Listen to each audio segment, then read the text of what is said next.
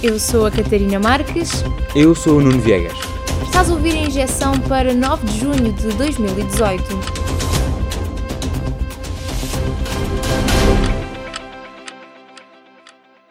As carreiras dos professores e de todos os funcionários públicos estão descongeladas desde o início do ano, mas há meses que os sindicatos e o governo andam em negociações sobre como contabilizar os últimos anos de serviço. As carreiras estiveram congeladas durante nove anos. Os sindicatos querem que o tempo conte na íntegra para as progressões na carreira. O governo propôs contabilizar só dois anos e nove meses. Esta semana, o ministro da Educação deu um passo atrás. Disse que era impossível negociar, que os sindicatos eram intransigentes portanto, ficava tudo como estava, ou seja, nem dois anos, nem nove, o tempo não ia contar de todo. Os maiores sindicatos de professores do país, a FENPROF e a FNE, falam em chantagem. O Partido Ecologista Os Verdes disse que o governo estava a ser arrogante. O PCP apontou ingenuidade e o primeiro-ministro António Costa desdisse o ministro da Educação e garantiu que a proposta continuava em cima da mesa.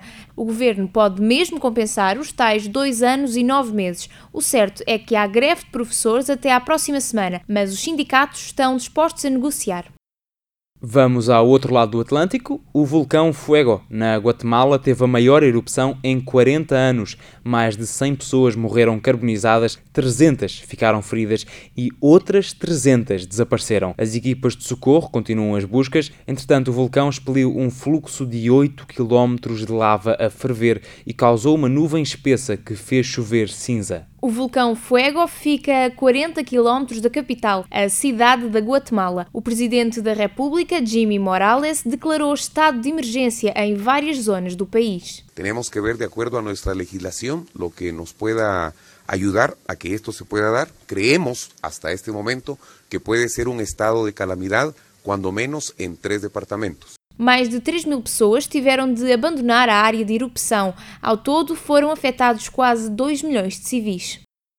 Quase um milhão de eslovenos foram às urnas para as eleições legislativas. Ganhou o antigo primeiro-ministro conservador Janez Janša pelo Partido Democrático Esloveno. A campanha eleitoral de Janez Janša centrou-se na anti-imigração e em princípios nacionalistas e conservadores, mas não ficou nem perto da maioria parlamentar, teve apenas 24% dos votos. Assim é difícil formar governo. Quase todas as forças políticas do país se recusam a colaborar com aquele que dizem ser um populista de direita. O partido Nova Eslovénia está disposto a formar uma aliança, mas só conquistou 7% do eleitorado. O candidato independente, Marianne Sarek, foi o segundo mais votado com quase 13%.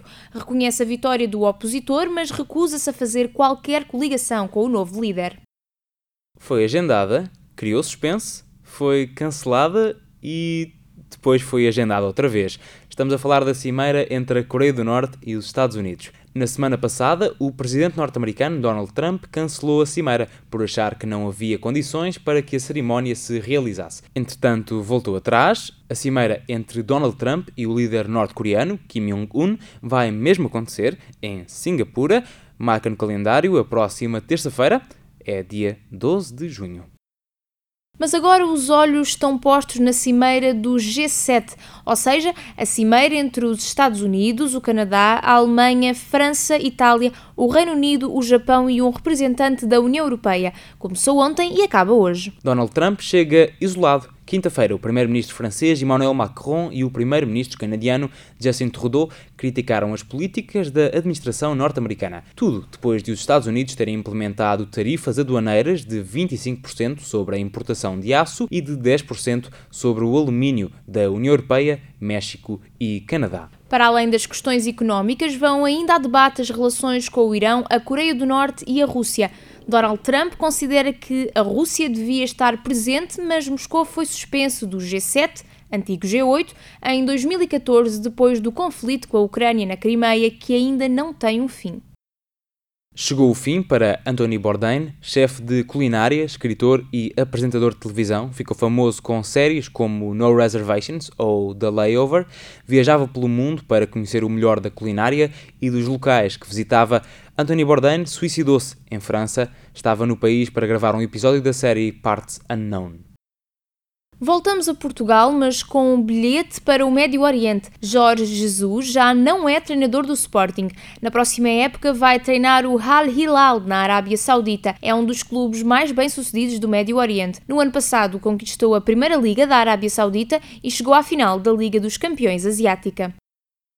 E agora sim, só em terras portuguesas, o Benfica terá pago quase 2 milhões de euros por serviços fictícios. Os fundos eram transferidos para as contas de três empresas de consultoria informática. Pouco depois, era tudo levantado em dinheiro. A Polícia Judiciária está a investigar o esquema. Fez buscas à sede do Benfica e há seis arguídos. Agora, a especulação: o dinheiro podia estar a sair só para roubar o clube ou era levantado e devolvido ao Benfica. No fundo, as empresas podiam estar a servir de testa de ferro para pagamentos ilícitos do clube. Seria o saco azul do Benfica.